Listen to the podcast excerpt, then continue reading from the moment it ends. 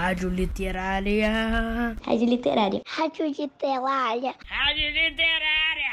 Rádio Literária. Estou de volta, crianças do Colégio Pedro II. Eu sou Inês Sá, professora de literatura do campus Humaitá 1, e esta é a sintonia da nossa casa virtual, a Rádio Literária. Fiquem bem à vontade, acomodem-se e cheguem para a nossa roda de histórias antigas. Sejam bem-vindos ao programa A Hora da Literatura.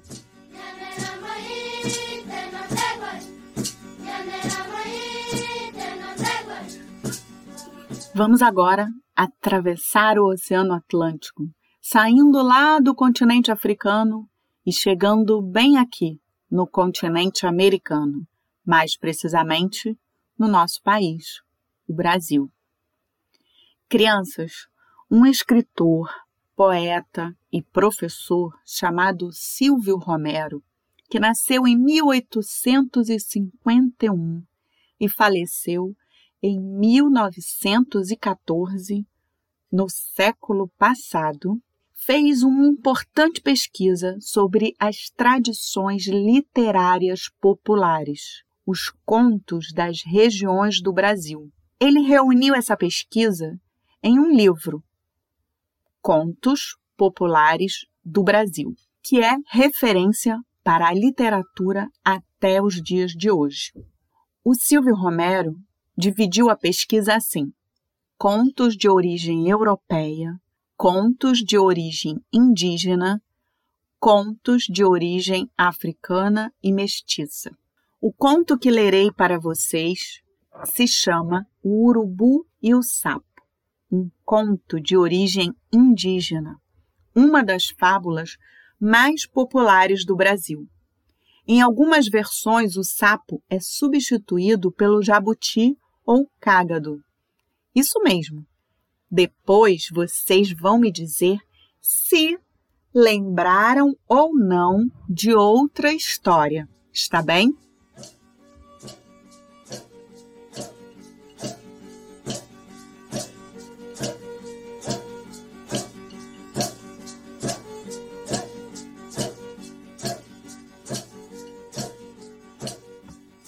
Como eu disse no prefácio, no episódio 23, nem sempre dá para saber exatamente onde a história começou a ser contada. Segundo registros, essa é uma história dos povos indígenas da região centro-oeste do Brasil, onde ficam os estados do Mato Grosso, Mato Grosso do Sul e Goiás. Ouçam agora o urubu e o sapo, do livro Contos Populares do Brasil, de Silvio Romero, publicado em 2018 pelos Cadernos do Mundo Inteiro. Ah, mas ouvintes, a primeira edição desse livro foi no ano de 1885, há 136 anos.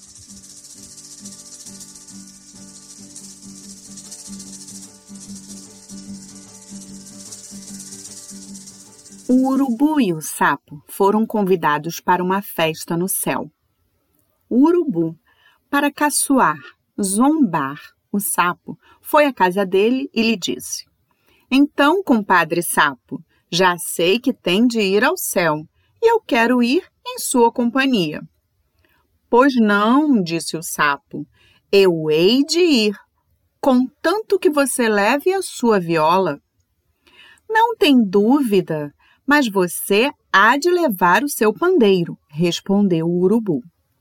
O urubu se retirou, ficando de voltar no dia marcado para a viagem. Opa! Vocês estão pensando a mesma coisa que eu, crianças? Essa história não lembra outra história?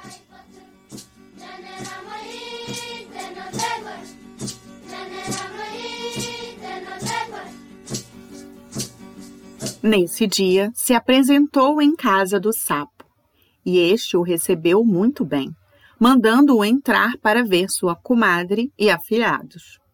E quando o urubu estava entretido com a sapa e os sapinhos, O sapo velho entrou-lhe na viola e disse-lhe de longe: Eu, como ando um pouco devagar, compadre, vou indo adiante. E deixou-se ficar bem quietinho dentro da viola.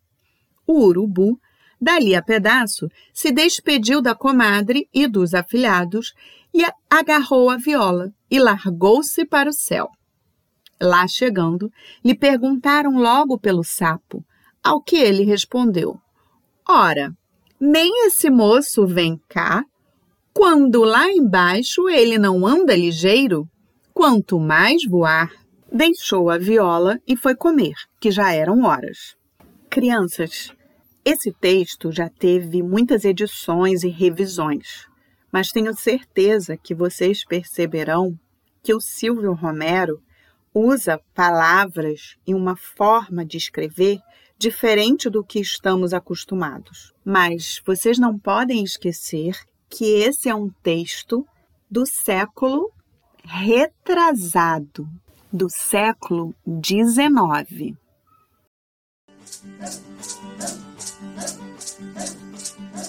Estando todos reunidos nos comes e bebes, pulou sem ser visto o sapo de dentro da viola, dizendo: Eu estou aqui. Todos se admiraram de ver o sapo naquelas alturas. Entraram a dançar e brincar. Acabando o samba, foram todos se retirando. E o sapo, vendo o urubu distraído, entrou-lhe outra vez dentro da viola. Despediu-se o urubu e largou-se para a terra.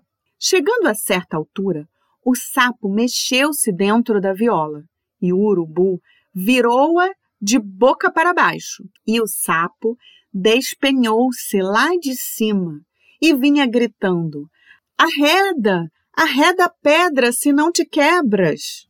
O urubu, qual qual, compadre sapo, sabe bem voar? O sapo caiu e ralou-se todo. Por isso é que ele é meio folveiro, malhado, castanho escuro.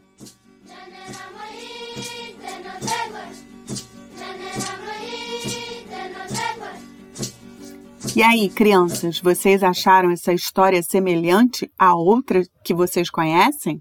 E me digam, se tivessem que escolher um personagem, quem vocês escolheriam para ser nessa história? o sapo ou o urubu? Eu vou ficando por aqui, ouvintes. Espero vocês no próximo episódio das Histórias dos Povos Originários, que vocês só escutam no programa A Hora da Literatura, na Rádio Literária. Me despeço hoje atendendo ao pedido inusitado do Pedro, que dedica uma música a ele mesmo. Ouçam a Marcha Turca de Mozart para você, Pedro. Tchau, pessoal. Um beijão.